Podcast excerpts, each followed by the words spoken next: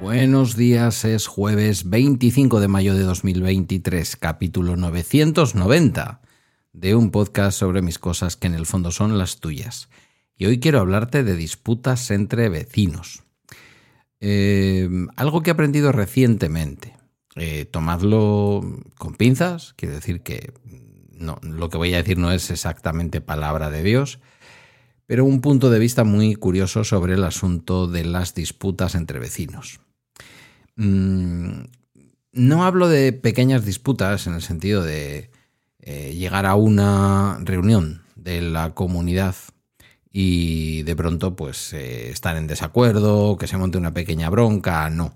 Estoy hablando de esa mm, situación que se produce a veces con algunos vecinos, seamos inquilinos de una vivienda de alquiler, seamos propietarios de nuestra propia vivienda o de la manera en que sea, en que eh, la cosa se enquista tanto que nos molesta absolutamente todo. Y posiblemente al otro lado, o nosotros mismos, eh, estamos también tan molestos que o nos hacen o hacemos a conciencia eh, cosas que puedan molestar al vecino. Yo estas cosas las he vivido a veces en la comunidad de vecinos donde vivía, donde viven mis padres, donde yo vivía de pequeño colgar unas sábanas la vecina de arriba, no de mis padres, estoy hablando de dos vecinos distintos. Mis padres han sido personas con poco conflicto. Y la vecina de abajo, ensuciárselas. O no, porque claro, esto al final queda siempre en un ámbito más que discutible, de que si me has ensuciado tú las sábanas, pues es que no las cuelgues tan largas porque entonces ya a mí me quitas la vista. Hay que decir que casi todo este tipo de cosas están reguladas en la ley de propiedad horizontal. Eh, hasta dónde puedes colgar tu ropa, si puedes tener un colgadero hacia afuera o no, hay cosas que están reguladas por los propios municipios. Realmente el imperio de la ley llega aquí para facilitar la convivencia. Lo que pasa es que cuando no nos queda más remedio que convivir pared con pared con otro vecino y en según qué tipo de construcción en donde esas paredes, como digo yo, no tengo más que mirar lo que están haciendo frente a casa, en, las, en los alojamientos dotacionales, unos alojamientos entre 25 y 60 metros, creo que están regulados por ley, pues que van a tener materiales del tipo de pladur. Que no digo yo que vaya a haber pladur entre una vivienda y otra, pero quizás poco más. ¿Vale? El conflicto del que, en el que me he fijado para poder hacer este capítulo de hecho, nace en unos alojamientos dotacionales que, conozco por motivo de mi trabajo profesional. Bueno, de mi trabajo profesional, perdón por la redundancia. Con motivo de mi trabajo. No hay un trabajo que no sea profesional. Se puede hacer mejor o peor, pero es mi profesión. Em, en ocasiones la gente, en ocasiones veo muertos, no. En ocasiones la gente viene a los servicios sociales y hace bien, ¿eh? porque nosotros tenemos también esta labor comunitaria de intentar que la vida en la comunidad sea mejor. Pero en ocasiones vienen pensando que tienen un problema con un vecino y nosotros tenemos que hacer algo, o nosotras. Ahora mismo tengo encima de la mesa una queja que yo no sé, creo que esto es una cosa que gestionamos mal en mi ayuntamiento, porque que un vecino se queje de otro vecino se tramita en la web municipal como una queja, cuando para mí, si en una web municipal se tramita una queja, es una queja de algún servicio que uno ha recibido del ayuntamiento o de algo que está mal en el pueblo. No puede ser que se admita como queja eh, que un vecino se queje de otro vecino, pero bueno, en fin, eh, doctores tiene la iglesia y no seré yo el que se ponga a hacer ahora de webmaster de la web de mi trabajo. El caso es que, hablando un poco de toda esta historia, eh, una compañera con más experiencia que yo en estos asuntos me decía, importante, a veces, a veces es posible mediar. No digo en los servicios sociales, digo en general, mediar. Que en la comunidad, entre todos, oye, haya paz, vamos a ver cómo nos arreglamos con esta historia, pongamos alguna norma. Nosotros ahora mismo aquí, en la comunidad desde la que os hablo, tenemos un problema y es personas que con vehículos muy largos, ya no es que con esos vehículos se salgan de las marcas de los eh, parkings, que en algún caso ocurre. ¿Qué le vamos a hacer? Tu coche tiene 5 metros 15, te has tenido que comprar el coche más largo del mundo. O has decidido meter tu furgoneta camperizada dentro del, del eh, aparcamiento. Bueno, pues vale te cabe más o menos dentro de la plaza, pero de pronto sale una parte del voladizo de la parte de atrás y además le, has puesto una bola y claro, enfrente tuyo hay quien aparca y desaparca y tiene que hacer muchas más maniobras porque ocupas espacio del pasillo. Pero solo dejas un vehículo. Pero ¿qué pasa cuando además de tener un vehículo largo, decides que esa plaza es también para tu moto? ¿Vale? Eh, ¿Qué se hace con eso? Pues es difícil, tiene difícil solución.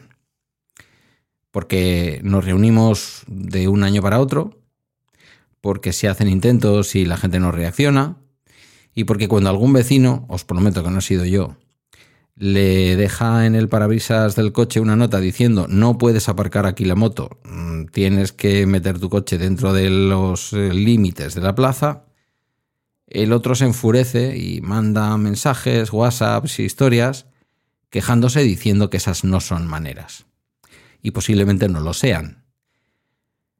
Pero como además este hombre del que os estoy hablando es inquilino, no es propietario de la vivienda, y al propietario le llegarán las actas de todo esto, donde se dice que hay que aparcar dentro de los límites, en aquellos coches que no puedan caber dentro de los límites no se podrá meter una moto ni ningún otro objeto, porque es verdad que hay vecinos que tienen una moto pero después aparcan un, Opel Corsa. Entonces les cabe la moto y el Opel Corsa.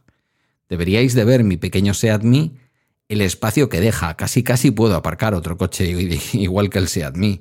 Estamos hablando de un coche de 3 metros 55, cuando aquí se están aparcando coches de más de 5 metros. Claro, a mí me sobran 2 metros de plaza de parking. Y os digo, tengo la consideración de aparcar lo más cerca que puedo de la pared. Porque enfrente siempre va a haber alguien que va a tener que salir y maniobrar una vez para atrás, entonces si yo le doy más espacio, pues mejor para todos. Bien, después de quedar como un buen vecino, y que para eso también es mi podcast, para quedar yo bien, os diré, cuando no es posible el arreglo, la mediación en las comunidades es posible, ¿eh? y de hecho hay quien profesionalmente se dedica a ello, pero realmente los conflictos entre dos vecinos, ya no en la comunidad, entre dos vecinos, el del tercero contra el del cuarto, el de la mano izquierda contra el de la mano derecha, no tienen otra solución que la judicialización. Si no hay un acuerdo, si no es posible entre ellos de manera espontánea hablando, oye, vamos a, vamos a ver, que no se nos vaya esto de las manos. La judicialización suena mal, pero ¿sabéis qué? En los juzgados existen eh, equipos de mediación, de mediación intrajudicial. Un juzgado cuando ve un conflicto entre vecinos que no ha pasado a mayores, no ha habido agresiones, no ha habido nada, que lo que hay es un conflicto, nada más que un conflicto, va a proponer siempre a las partes una mediación. Una mediación que no me lo preguntéis porque no lo sé, desconozco si es vinculante o no. Quiero decir, no sé si una vez que tú aceptas que el juez te ponga una alternativa a la celebración de un juicio por una cosa que no merece el tiempo, ni el dinero, ni, ni nada de lo que supone un juicio, no sé si lo haces con el compromiso de aceptar, eh, digamos, el resultado de la mediación. Em, realmente la mediación a veces no tiene resultado, no es un arbitraje, es otra historia. El arbitraje es otro tema. Admitimos que hay un árbitro que sin llegar a juzgar establece, después de ver el bar, que es fuera de juego y que no es fuera de juego. Dice cuál es el resultado y lo, y lo tienes que asumir exactamente igual que una sentencia. En este caso solo es una mediación, es un intentar profesionalmente ayudar a que alguien llegue a un acuerdo con alguien y viceversa. Por lo tanto, yo espero que no tengáis ningún tipo de problema con vuestros vecinos y vecinas. Pero si los tuvierais o tuvieseis, tuvierais, tuvierais, tuvierais o tuvieseis. Em, pues no, no perdáis el tiempo al juzgado, ¿vale? Sin ánimo de hacer daño. Lo que pasa es que es muy feo, porque en principio parece que hay que denunciar. Pero es de la única manera en que vamos a poder obtener del sistema de justicia una de sus herramientas que no pasa por juzgar ni encarcelar ni multar, que es la mediación intrajudicial. Aquí lo dejo.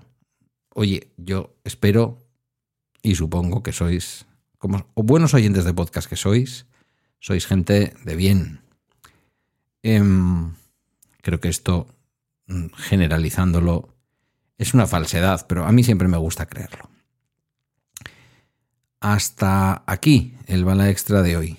Agradezco tus comentarios o mensajes en la comunidad de Telegram y a través de balaextra.com. Nos quedan 10 capítulos y estaremos en el capítulo número 1000 con una sorpresa muy, muy bonita, muy interesante. Os va a encantar, os va a encantar. Ya os lo dije la semana pasada y os lo vuelvo a repetir. En balaextra.com están mis redes y mis medios de contacto. Gracias por tu escucha y hasta mañana viernes.